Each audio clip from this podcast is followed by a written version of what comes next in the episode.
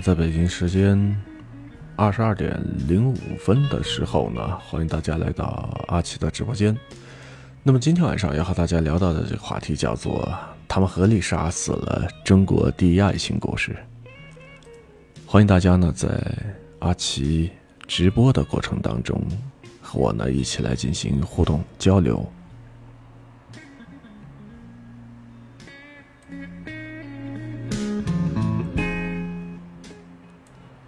参与的方法其实非常简单。那么在直播这个过程当中，大家可以就说把你们的一些所想所思打在聊天室的公屏上。那与此同时呢，还可以就说呃关注主播阿奇，然后呢呃在关注阿奇的同时，不要忘了加入阿奇的粉丝团。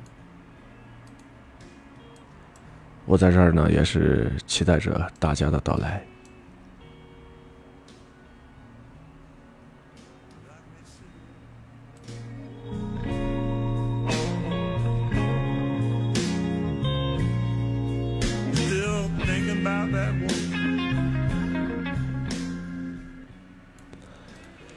好吧，进入咱们今天的正题吧，来说一说他们合力杀死了中国第一爱情故事。前那么一段时间，非常偶然的，阿奇瓦刷到了一段小众的电影的剪辑，那就是徐克导演在九四年拍的一部曾经争议很大的老电影，叫做《梁祝》。其中呢，有一半人说这个电影拍的像鬼片，而另一半呢，则是高呼“封神呐”。那么这部影片当中，它的画面有一种诡异的艳丽感。可以说是摄人心魄。那么与此同时，里边的一段台词呢，也是看得阿奇我是心潮澎湃。呃，这个画面的大概意思说的是，祝英台的母亲想找梁山伯呢要这个分手信，劝两个人呢和平的分开。梁山伯愤怒的拒绝之后，祝英台的母亲像是被触动了逆鳞一样，尖锐的反驳：“你以为你愤怒就可以改变你和英台的命运吗？你以为说很不满的话，胡人就会忍让南边的汉人吗？要怨就怨你们生错了地方，生在我们汉室没落的时候，人人都是这么虚伪、迂腐和势利。要怨就怨你们有着太多的想法。”年少无知，到了以为你们不喜欢就可以改变周围的人。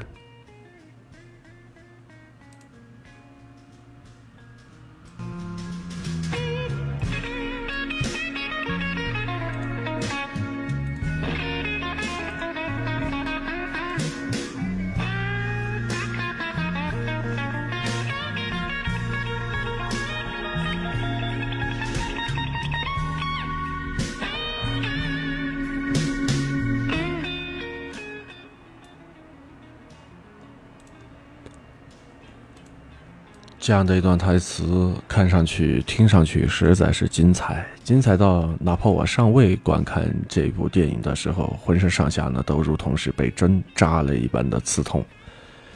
于是呢，阿奇我就慕名去补了一下这部年龄比我还要大的电影。看完之后，只有一个结论：九四版的《梁祝》一定是影史上最好、最为痛心，也是最深刻的一版《梁祝》。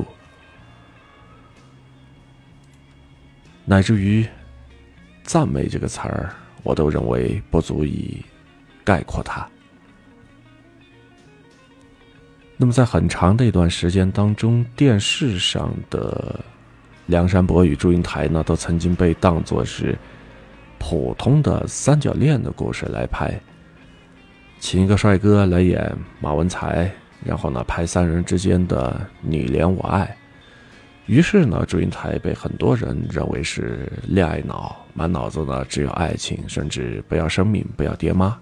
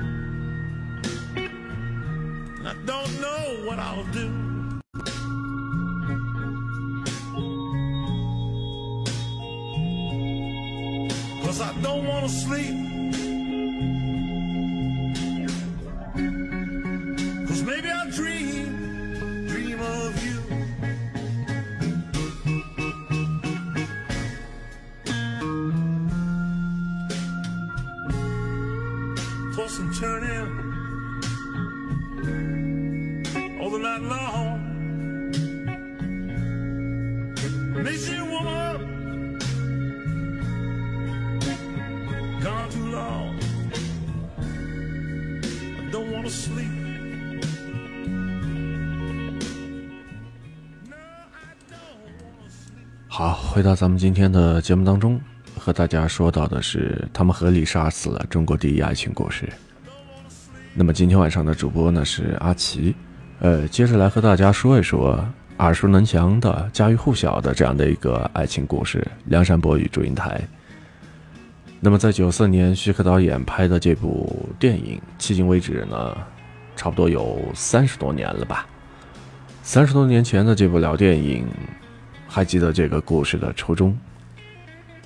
好，欢迎流星小雨来到直播间。那么今天晚上我们聊到的这个话题叫做“他们合力杀死了中国第一爱情故事”。欢迎大家呢和阿奇互动交流和探讨。我们接着来说接下来的内容。好，晚上好。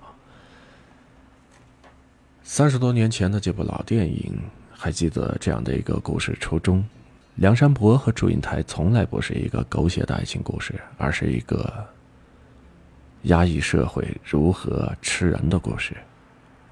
所有的人都粗略的知道那是什么呢？封建社会害死了梁祝，最终呢，家人是不得善终。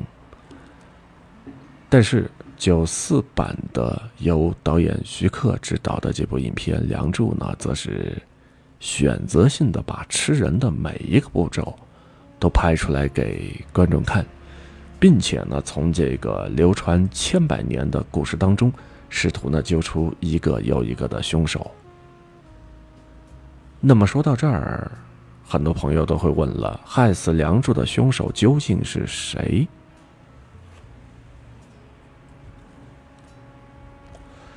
我相信大家的第一反应估计都是，自然就是祝家那个嫌贫爱富、保守无情的老爹啊，对吧？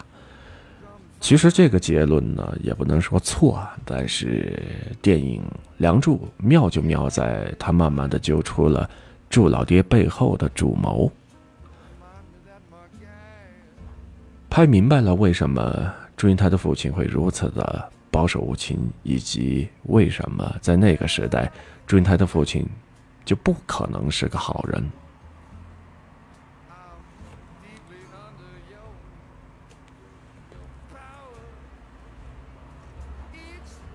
那么，这个梁祝的传说起源于咱们国家的东晋时期。相比于其他看不出朝代的翻拍剧，那么电影《梁祝》呢，决心把东晋的社会背景呢一五一十的拍出来。电影当中的祝福，其实也就是当时社会的一个小小的缩影。而它呢，不像是一个家，更像是一个什么呢？阎罗殿。祝英台的父亲呢，其实就是那个害人的阎王。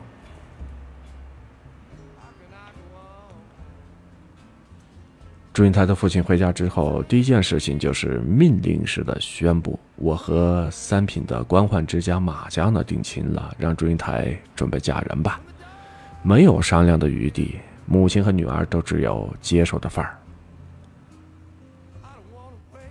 那么第二件事情是什么呢？是往烂了的脸上抹粉儿。抹粉说的是什么呢？是东晋时期。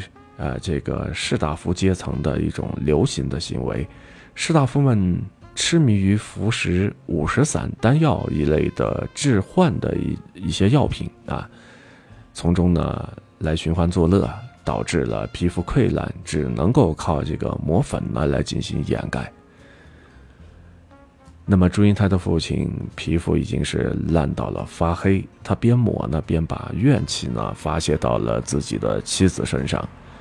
他就说呀：“要不是你们女人天天抹粉的话，怎么会显得我们脸这个男人的脸色会那么的差呢？”你看这样的说法是不是很没有由头啊？也没有道理，完全是属于那种不讲理的行为。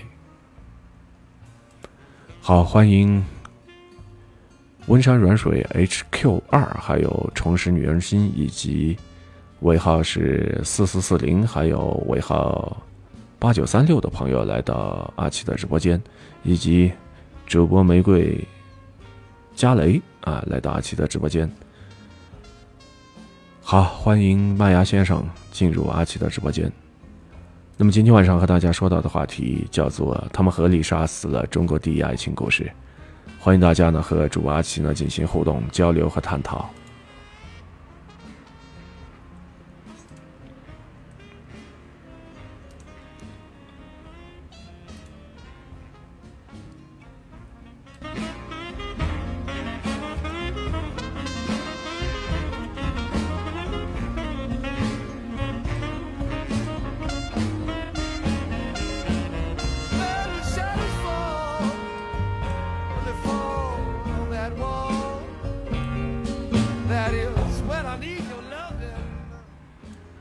好，欢迎尾号是七九八三的朋友来到阿奇的直播间。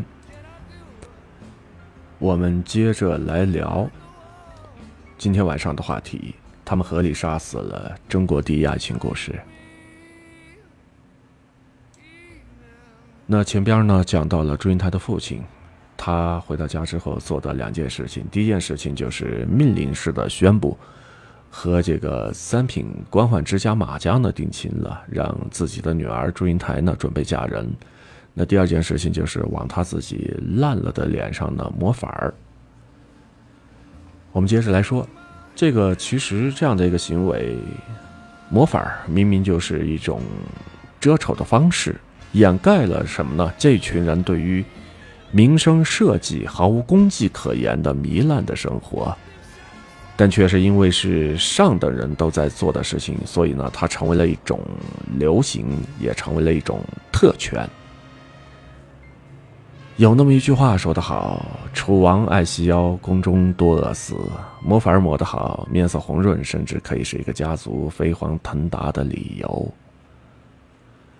那因为这个故事，梁山伯和祝英台呢，他是诞生在东晋时期，胡人南下侵占了大片的北方的土地，汉人的世家呢，呃，这些大族们呢是慌张的逃难，渡过了长江。那么渡江之后的他们，早就没有了原本的土地和头衔儿。汉室的贵族可以说是摇摇欲坠，但是他们却还想撑面子，不想让自己人上人的地位呢被别人给抢走。于是呢，他们就定下了一份名单，一份门阀士族的名单。那么在这个名单上呢，大家是彼此联姻通婚，用来巩固贵族的地位。于是啊，这个祝英台的父亲要把他的女儿呢嫁给贵族马家。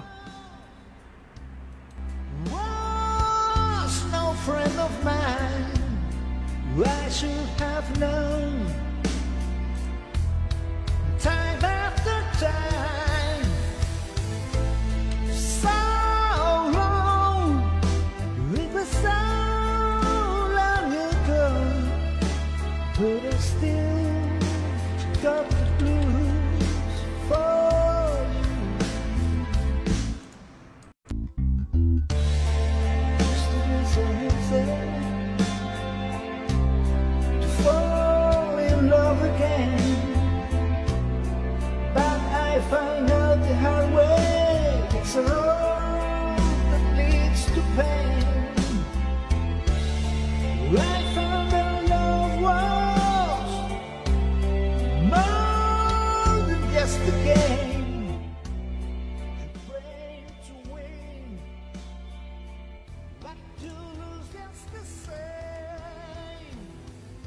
好，我们来接着说今天晚上的话题。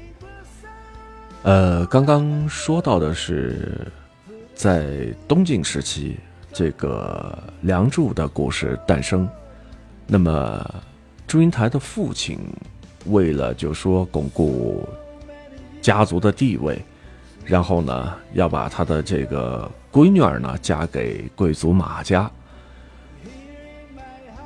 那么在这个过程当中呢，这些贵族之间这种联姻通婚的方式，在当时是非常盛行的，而且彼此之间呢也开具了很多的这种名单啊。位列在这些名单上的呢，都是门当户对的贵族。那么不在这个名单上的平民呢，可以说一辈子都不要想踏进这样的一个阶层当中。于是乎。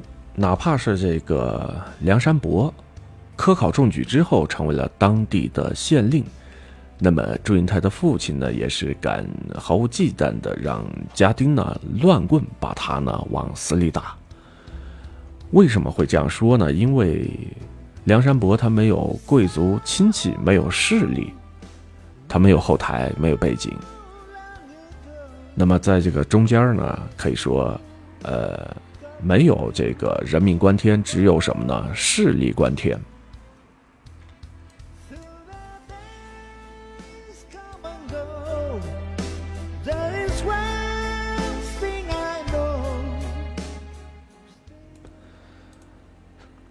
梁山伯被祝英台家的人打的是奄奄一息，在暴雨当中呢，扔出了祝福。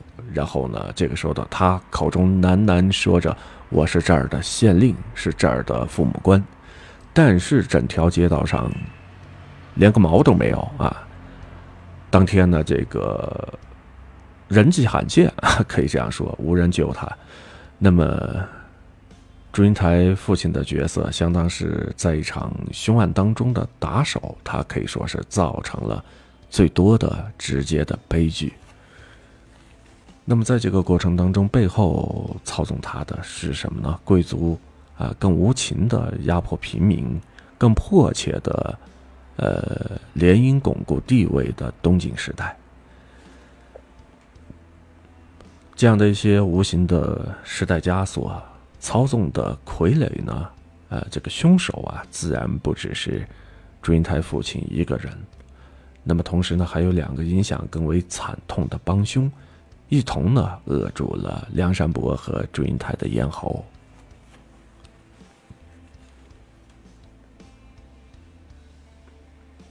好，欢迎听友尾号是四七九三的这位朋友来到阿奇的直播间。那么今天晚上和大家聊到的话题叫做“他们合力杀死了中国第一爱情故事”。欢迎大家呢和阿奇互动、交流和探讨。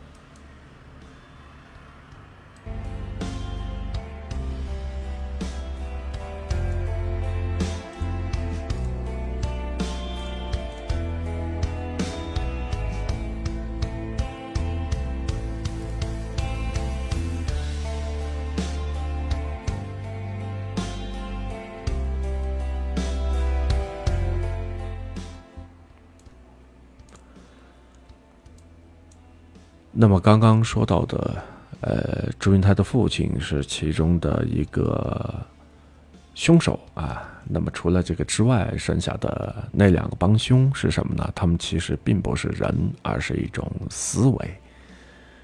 在贵族阶级牢牢把控一切、贵贱分明的朝代之下，底层底层的这些生活的人们会发生一些什么样的变化呢？呃。首先，第一点，所有人呢都是不可避免的变得是见利忘义。那么，祝英台会被送去书院，是因为母亲担心她呢是太一无所知，嫁去马家之后会受欺负，所以呢把女儿送去了自己曾经的女扮男装就读过的书院。那么，在祝英台母亲的回忆当中，书院呢开放自由，人也不多，但是。祝英台来了之后，发现呢，完全不是那么一回事儿。十几个人的书院，陡然呢就增加到了三百多人之多，甚至呢，呃，有那么一些学生呢，已经是苦读了数十年，年纪呢甚至比老师还要大。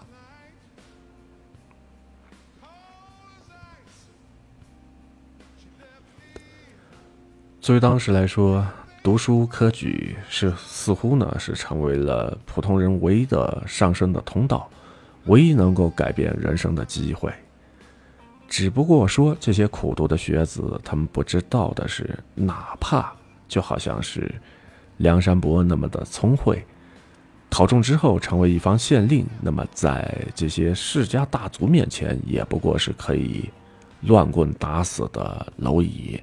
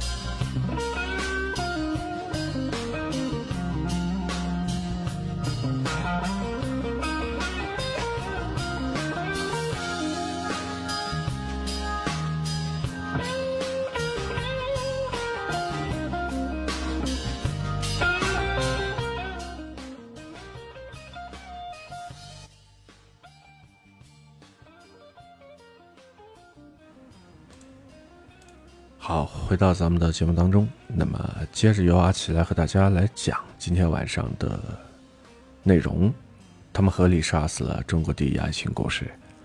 那么，作为当时的这个东晋时候的书院，那这种开放自由的求学风气呢，在祝英台去到了之后啊，发现呢，其实并不是像他所想象的那样，也可以说，在这个里边呢是荡然无存了。那么，举个例子来说，祝英台入学之后，想要找一个位置呢，呃，坐下来进行学习，但是他的教书先生啊，也就是他的老师呢，摇头晃脑的就问：“君子要知来处，明去处，你是怎么来书院的？”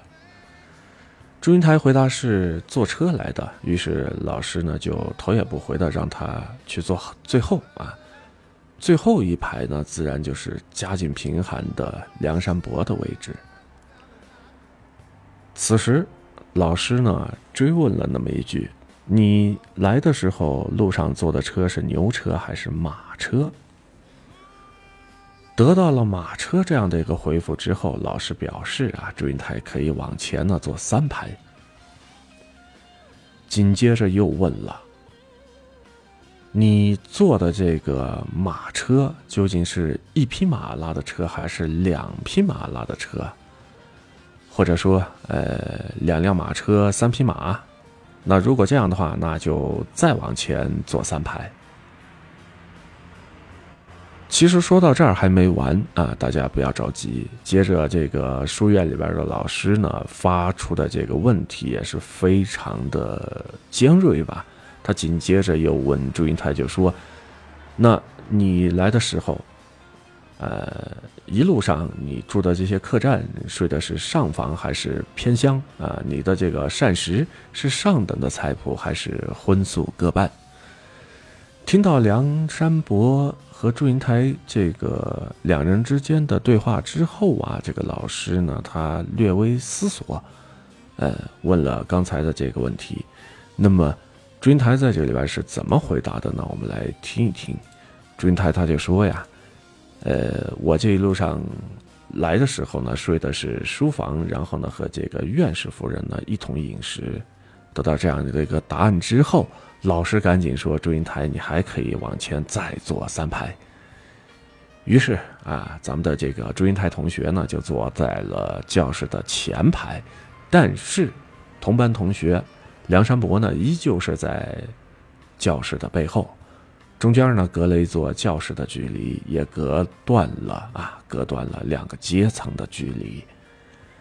而最为荒诞而讽刺的是什么呢？在电影《梁祝》当中，书院的老师打探祝英台的家世，呃，看人下菜碟儿的时候，还总要吟上一句诗，来上一句子曰来进行掩饰。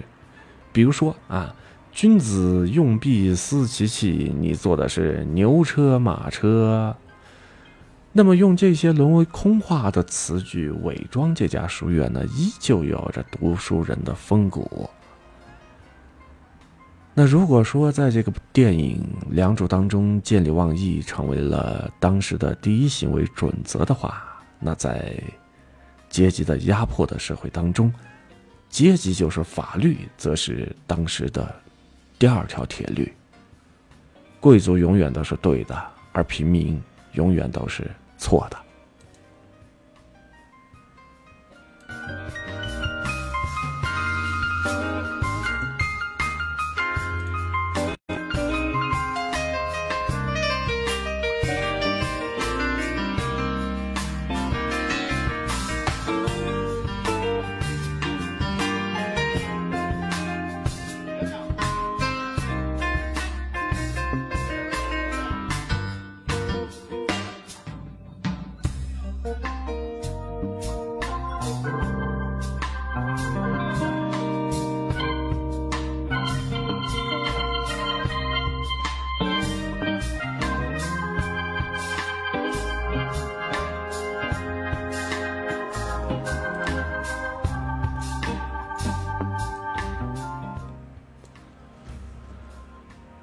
所以说呀，当时的这个社会的阶级啊，这个等级是非常森严的。你不是那样的一个圈子里边的人呢，那你真的是没有这个能力融入进去。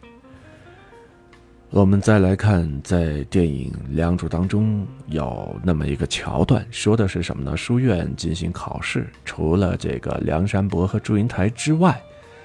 所有人都是拜托考场外的小厮写出了答案，然后呢扔进了考场。作弊的纸团是满天飞，但是老师呢在这个里边却是视若无睹。少爷小姐的丫鬟仆人比他们的主人呢是更加的这个熟读诗书啊，更为有才华。那么这一切也同样是被视若无睹。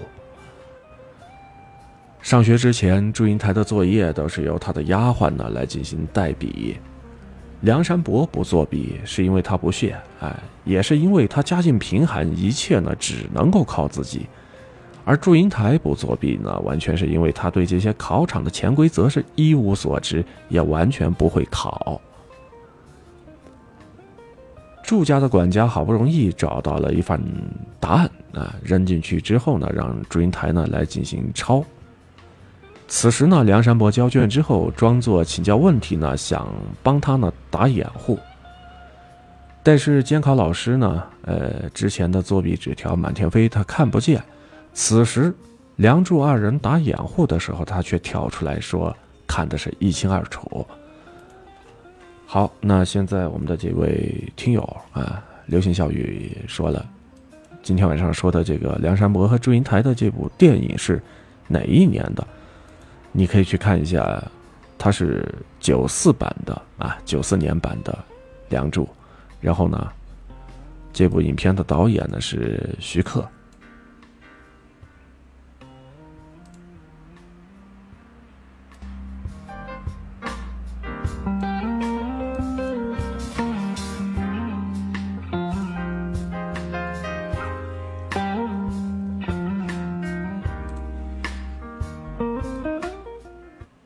男主角是吴奇隆，对，没错，小虎队当中的吴奇隆，很帅的啊。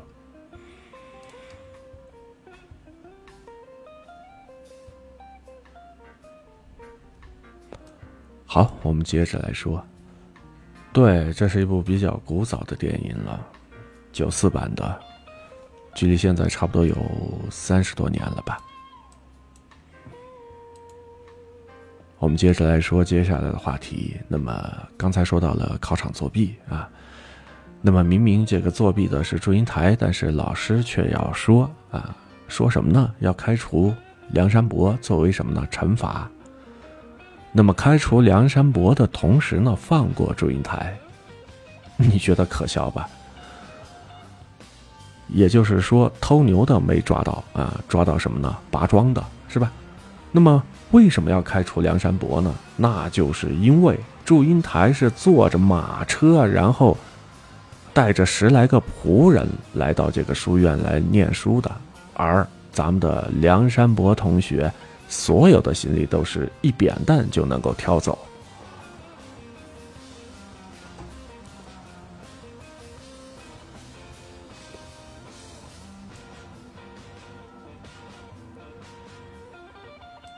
非常的讽刺吧，对吧？也是非常的尖锐啊！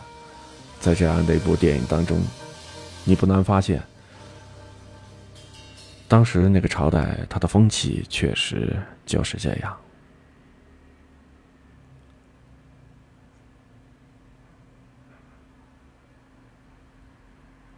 那么接下来，阿奇要和大家说到的是什么呢？我们再来说一说。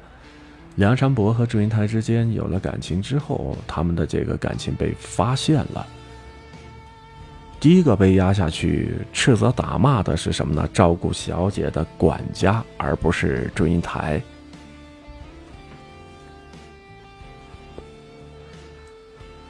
是不是你也觉得特别的没有道理，对吧？他们两个人谈恋爱，为什么在这里边要？打骂这个，或者说责罚管家呢？城门失火，殃及池鱼啊！真的是，理由是什么呢？很简单啊，告诉大家，之所以祝英台和梁山伯好了之后，那么之前这个祝英台呢是有了婚约的，她是要嫁给马文才的。那么要嫁给马家的祝家小姐，怎么会犯错呢？要说错，只是什么呢？管家看管不力，所以给管家呢扣了这样的一顶帽子。该打、该骂、该罚的人，不是祝英台小姐啊，不是祝英台小姐姐，而是什么呢？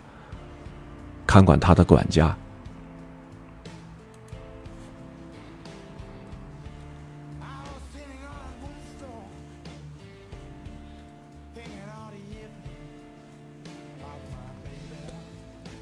那么，在这样的一部一部影片当中，有这样一个桥段，说的是什么呢？当看到这个管家被痛打的时候，那么祝英台的丫鬟瞬间是毛骨悚然、冷汗直流，因为她知道下一个就是他自己。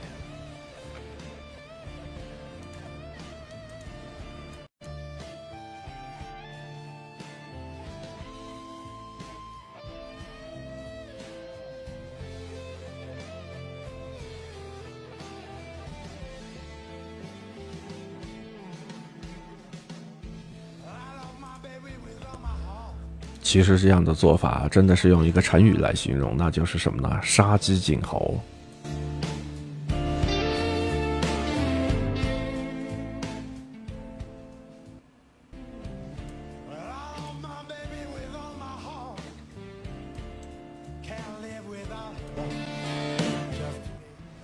看到这一幕之后，祝英台的丫鬟和祝英台呢彼此跪下，祝英台求丫鬟呢不要走漏风声。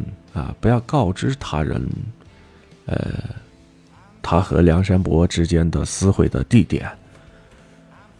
而祝英台的丫鬟呢，则是恳求祝英台呢放过自己，不要让自己呢也受到夺命的毒打。后来，在这个万般恐惧之下，祝英台的丫鬟呢，还是说出了梁山伯和祝英台私会的消息。梁山伯被发现，那么看到这一幕之后，有观众就吐槽说：“这个奴仆呢不够忠心。”但是换位思考来说，摆在当时祝英台的丫鬟面前的是什么呢？不论主子犯了什么样的错，自己都是替罪羊这样的人生格局。而梁山伯和祝英台私会的弥天大罪，落在他一个小小的奴仆身上呢，是足以致命的。那么，在种种压迫的围剿之下，梁山伯和祝英台的爱情注定不可能成功。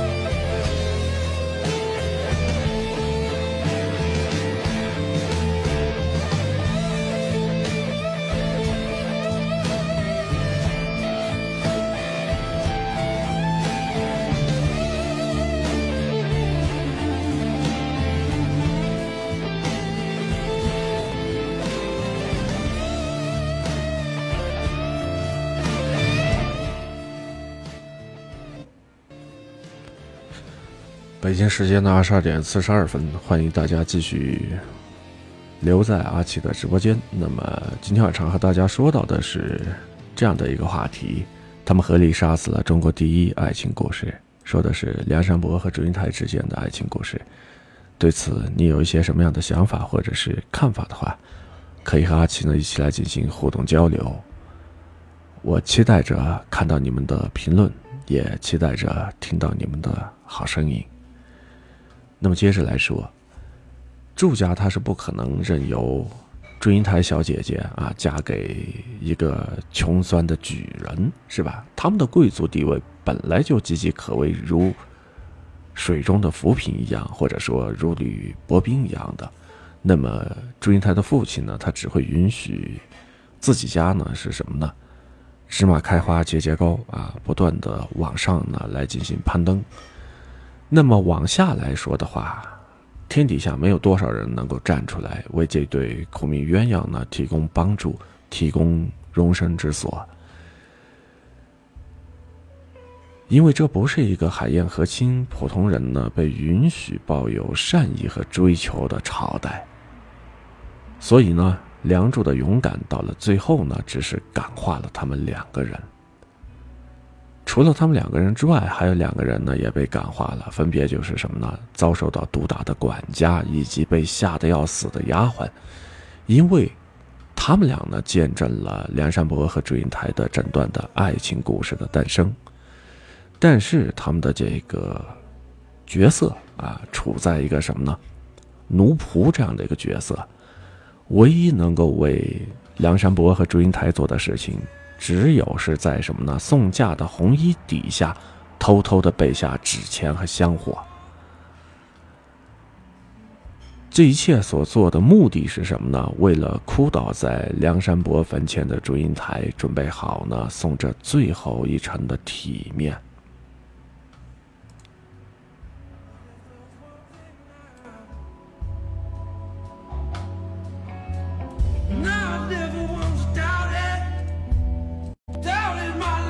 fall.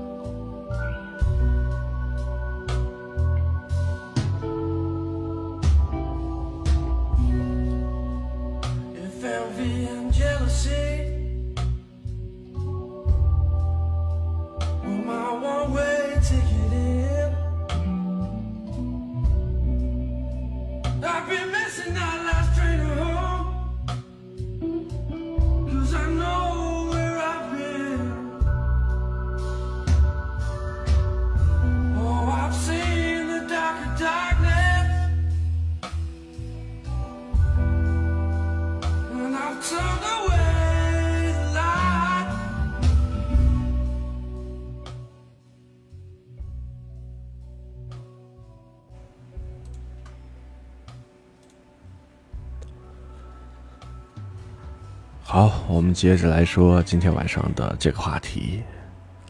呃，其实今天晚上和大家说到的开头的那一段啊，刺痛人心的质问，其实呢，就发生在祝福打了梁山伯一顿之后，祝英台的母亲上梁府呢要一封分手信。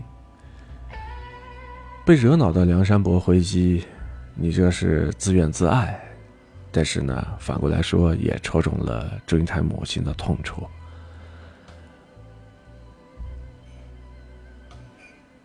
祝英台的母亲这样跟梁山伯说。你以为愤怒就可以改变你跟英台的命运吗？你以为很不满，胡人就会忍让南边的汉人吗？要怨就怨你们生错了地方，生在这个我们汉室没落的时候，人人都是那么的虚伪、迂腐和势利。那因为这段话的确是祝英台的母亲在自我问责，然后呢，对于这样一个时代的一种。愤慨吧。那么在电影当中，祝英台的母亲其实原本也就是什么呢？祝英台。呃，前面呢其实也有一个伏笔啊。祝英台被送去书院是因为什么呢？祝英台的母亲当年呢也曾经女扮男装呢去求学，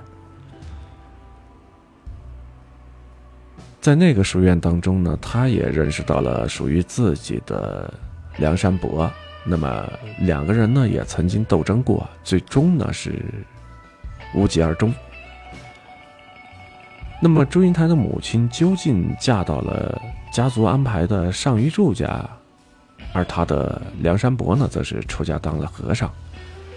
三人见到了梁祝二人的时候，说出了与祝英台的母亲相差无几的话：汉人被迫南渡过江逃难。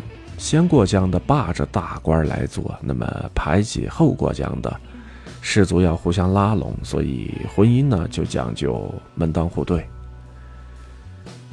由此啊，这个世间终究呢还是朱门对朱门，竹门对竹门。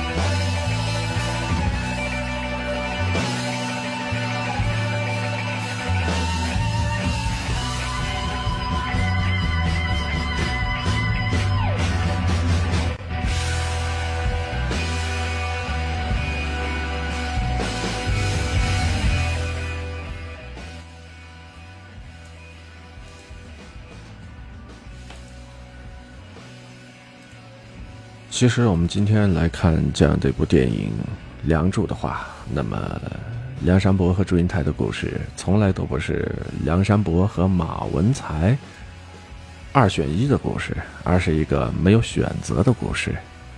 他们的愤怒与抗争呢，是来自于时代的无形的锁链啊，在这样的一条无形的锁链面前毫无动摇之力。胡人依旧对江南土地可以说是虎视眈眈，而在天大的民族危机面前，沉鱼享乐，同时呢，内里空虚的世家大族呢，只顾稳固自己的利益和地位。那么，这样的一些世家大族呢，他们变得更加的仗势欺人，更加的压榨底层，更加的保守封闭，更加的不允许异己的存在。祝英台注定会被抬上前往马家的花轿，那么在他面前剩下的只有两条路罢了。究竟抬到马家的是一个活人，还是一具尸体呢？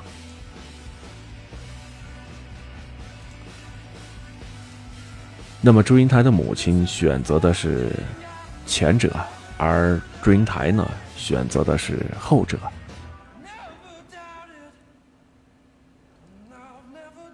很多的翻拍剧会把《梁祝化蝶》这一段呢拍的是非常的唯美，也是非常的浪漫。符合国产剧热衷于合家欢结局的特色，有情人终成眷属。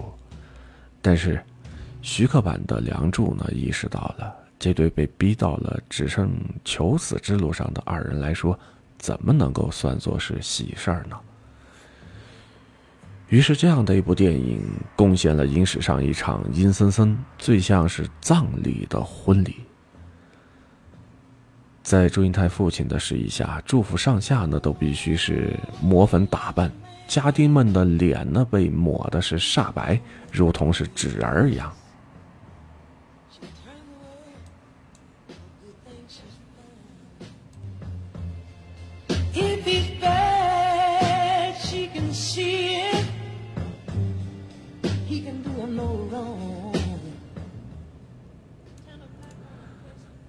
祝英台的父亲原本想违背与女儿的约定，要求送亲的队伍呢不许经过梁山伯的坟墓。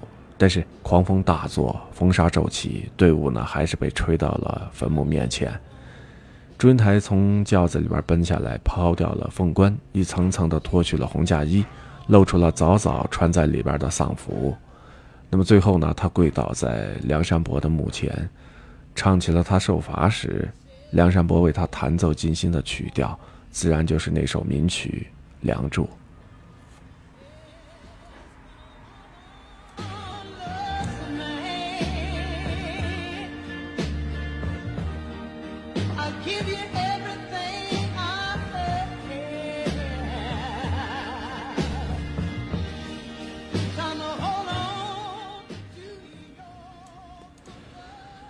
在学院念书的时候，梁山伯因为被他人侮辱起了争执，慌乱当中啊，学院的琴被摔断，对方笑着梁山伯肯定没钱赔，然后呢逃之夭夭。眼见着他要受罚赔偿，祝英台是一把把这个断琴呢抢过来，喊着说：“琴破了我赔得起，把琴给我。”祝英台呢，于是被罚举着这个断琴呢，站到了太阳下山。手臂酸沉，然后内心委屈，泪眼连连的时候，祝英台听到了梁山伯的琴声，他在抚琴，以琴声呢为伴。那么，在这个回荡着琴声的黄昏当中，在象征着时代枷锁的断琴重压之下，梁山伯呢第一次遇到了不在乎他困顿家世的祝英台。那么，祝英台呢也是第一次遇到了不谈迂腐道理的梁山伯。如今在坟前呢，也依然是以这首曲子呢作为告别。一曲终了，天空呢突然下起了暴雨，而在这场暴雨当中，祝英台呢脸上被抹上的如鬼魅一样的诡异的戎妆呢逐渐被冲刷掉。当出嫁的妆容被冲刷干净，恢复素颜。他浑身上下再没有一点婚礼的痕迹时，那么此时此刻的祝英台却真正的像一个得偿所愿、心满意足的新娘。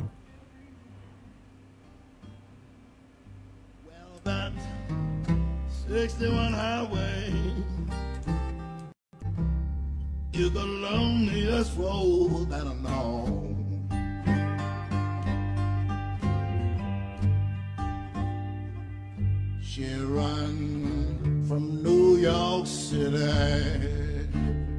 run right by my baby. don't.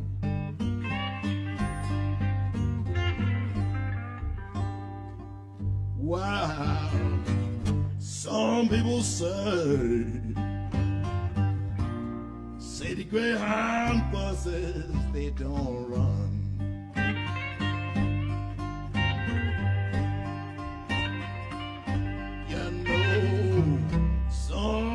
People city Greyhound buses they don't run.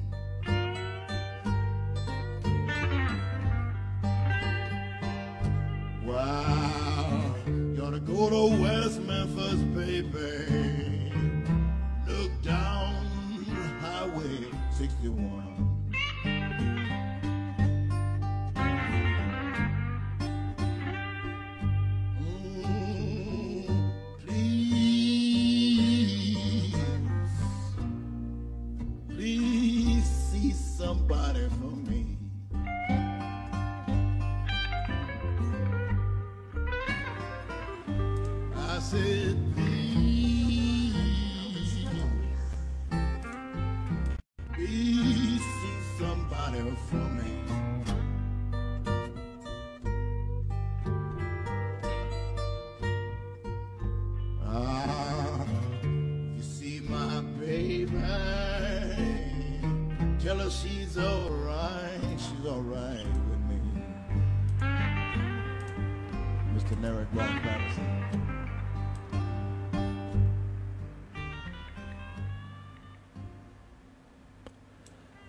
北京时间的二十二点五十七分，欢迎大家继续留在阿奇的直播间。呃，接着来和大家说今天的这个话题。今天咱们说到的是他们合力杀死了中国第一爱情故事。欢迎大家呢与阿奇呢进行互动、交流和探讨。那么，在九四年的这部电影《梁祝》当中，呃，作为这个马家的公子啊，马文才呢，可以说是从来就没有露面，甚至呢没有名字，只有这个马家公子这样的一个称呼，因为在梁祝的爱情悲剧当中，他根本就不重要。那即使是没有马家的话，也会有赵家、钱家、孙家、李家，对吧？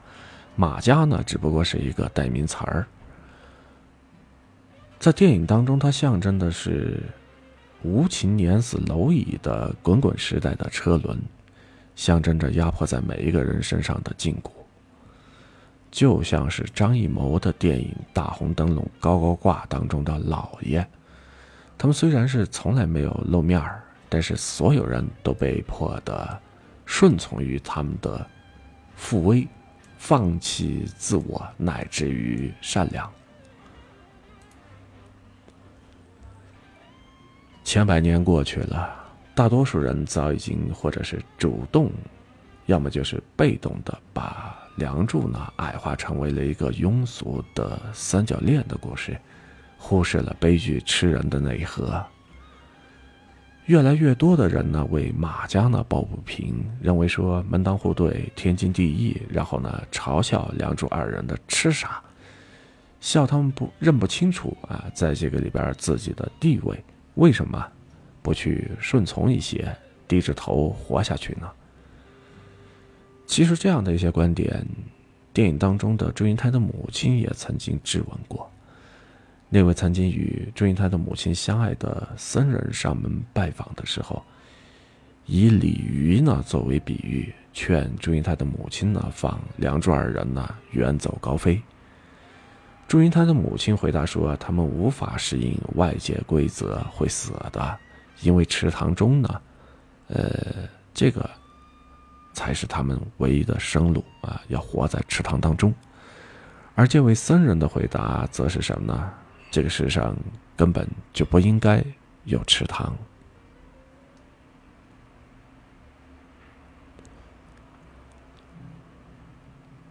世上根本就不应该有池塘，因为它们原本来自于江河大海。那其实今天晚上和大家说到的这个故事，梁山伯和祝英台他们之间其实并不仅仅只是爱情，而是那个时代所有被束缚的男男女女。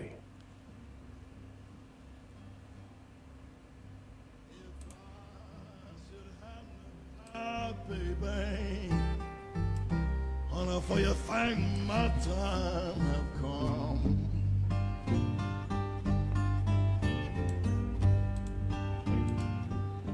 I want you to bury my body right down there by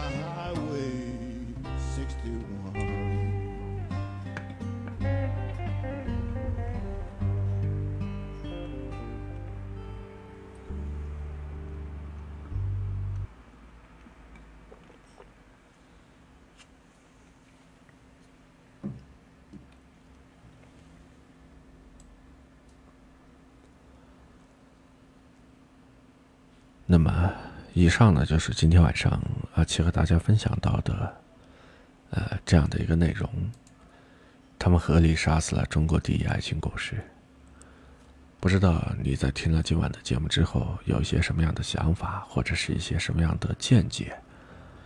可以在直播回听的过程当中，呃，那么和阿奇呢来说一说。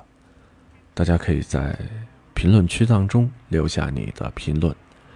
那与此同时呢，喜欢阿奇做这样的一档节目的朋友呢，可以关注一下阿奇。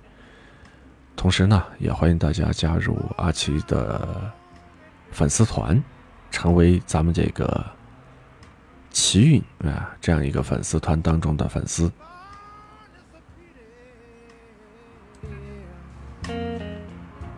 在这儿呢，阿奇也是非常期待大家呢能够参与进来。好了，那么由于时间的关系，咱们今天的这档节目做到这儿呢，已经接近尾声了。在这儿呢，也是祝大家呢有一个好的心情，早点休息。明天咱们还得起早。该上学的上学，该上班的上班。那么今天晚上的直播就做到这儿，非常感谢大家的收听，明天晚上咱们再见。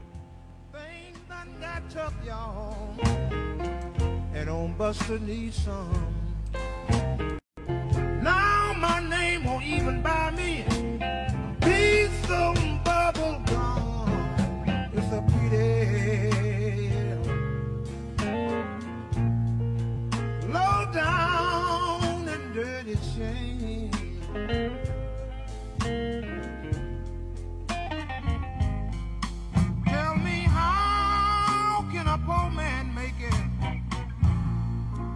myself.